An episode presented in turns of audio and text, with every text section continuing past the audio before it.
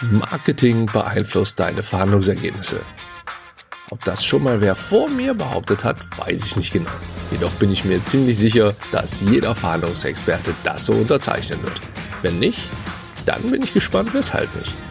Damit du kein eindimensionaler Player in einer dreidimensionalen Welt bist, erhältst du hier heute wertvolle Impulse, um was zu können? Genau, besser verhandeln. Hi und herzlich willkommen. Ich bin Andi Schrader, der Host dieses Podcasts und nicht ganz uneigennützig bekommst du hier ein paar Impulse von mir, damit du in Zukunft sagen kannst, jetzt kann ich besser verhandeln. Es ist Mai und das OMR Festival steht mal wieder an. Auch dieses Jahr werden sich knapp 70.000 Menschen die Ehre geben und Philipp Westermeyers Ruf nach Hamburg folgen. Wenn ein Event den Blick über den Tellerrand liefert, dann das OMR Festival. Alles, was auch nur im Ansatz dem Sammelbegriff Marketing zugeordnet werden kann, wird dort präsent sein. Und neben Inspiration für andere Projekte werden sicher auch Verhandlungen dort an der Tagesordnung sein. Klar könnte mir nun wieder vorgeworfen werden, dass ich dem Law of the Instrument unterliege und allem eine Verhandlung sehe, aber sorry, du hörst ja auch nicht nur zu, weil dir meine Stimme so gut gefällt, oder? Also ich glaube, das sei mir verziehen. Wie dem auch sei, als die Studierenden mich bei meiner Vorlesung fragten, wann beginnt eine Verhandlung, hatten sie vermutlich eine andere Antwort erwartet. Denn meine lautete immer schon vor langer Zeit.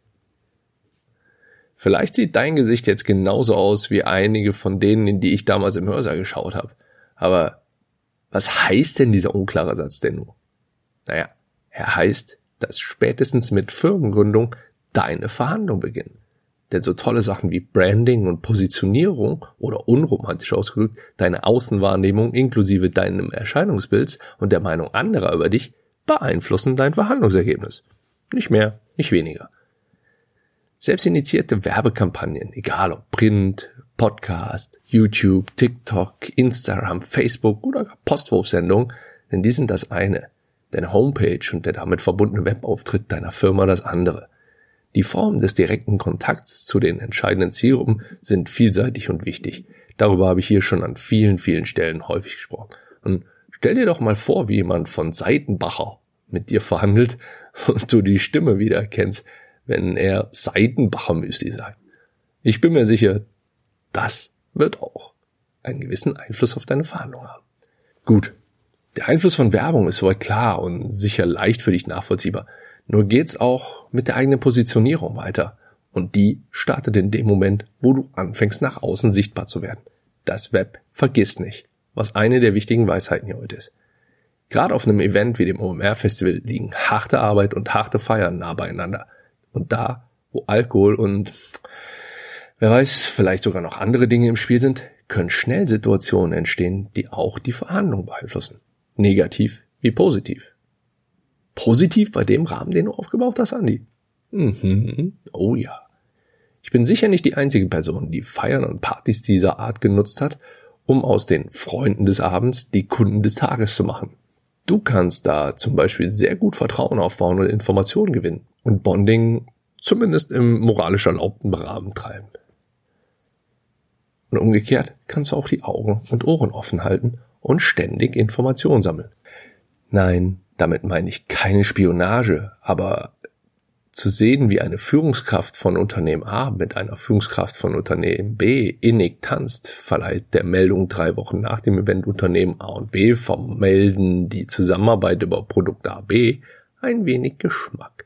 Zumindest aus externer Alleinsicht kann man daraus eine Story abwandeln, die man zumindest mal im Podcast andeuten kann. Natürlich kann sowas auch geplant sein. Relativ zu Beginn der ersten Staffel hatte ich ja auch mal ein Beispiel gebracht, wie du zum Beispiel mit einem Artikel auf LinkedIn, beziehungsweise ich glaube, damals habe ich sogar noch Xing als Beispiel gebracht, dann siehst du mal, wie lange das schon her ist, Druck auf die andere Seite aufbauen kannst. Wenn dir das zu spooky ist, dann gut so, dann ist deine Welt noch in Ordnung. Nur behalt bitte im Hinterkopf, dass es da draußen durchaus Menschen gibt, die vor solchen Maßnahmen eben nicht zurückschrecken. Du kennst es vielleicht vom Fußball, wo die Gerüchteküche schon dann losgeht, wenn Spieler A ein Bild von Spieler B aus einem anderen Verein liked oder kommentiert. Das kann von Naivität bis zu Kalkül hin alles sein. Ist ja schließlich auch nur Business. Und von daher ist in meiner Wahrnehmung gesunde Portionen Misstrauen im Hinterkopf immer hilfreich. Und über eines solltest du dir stets im Klaren sein. Die wirklich guten Verhandler haben schon lange verstanden, dass eine Verhandlung nicht erst dann beginnt, wenn die entscheidenden Personen an einem Tisch gegenüber sitzen. Die Beispiele, die ich hier in dieser Episode angedeutet habe, stellen sogar nur einen kleinen Teil der verschiedenen Dimensionen der Verhandlung dar. Da gibt's noch viel, viele weitere Einflussfaktoren auf dein Verhandlungsergebnis. Also zusammenfassend davon, konzentrierst du dich nur auf die am Tisch, bleibst du gemäß Lex und Sivinius ein One-Day-Player in a 3D-World.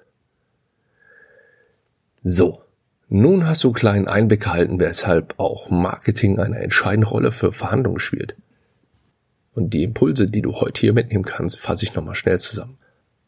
Marketing beeinflusst deine Verhandlungsergebnisse an vielen Stellen. Direkte Werbekampagnen haben Einfluss auf deine Verhandlungen, da sie aktiv auf deine Außenwahrnehmung, deine Brand, sowohl die deiner Company als auch die Personal Brand, je nach Typ, und deine Positionierung einzahlen. Mitarbeitende und deren Profile beeinflussen ebenfalls deine Verhandlung. Verhandlungen beginnen nicht erst dann, wenn sich die entscheidenden Personen gegenüber sitzen. Und last but not least, don't be a one-day player in a 3D world. Und wenn du nur einen dieser Impulse mit in deine nächste Verhandlung einbaust, dann wirst du mit Sicherheit besser verhandeln.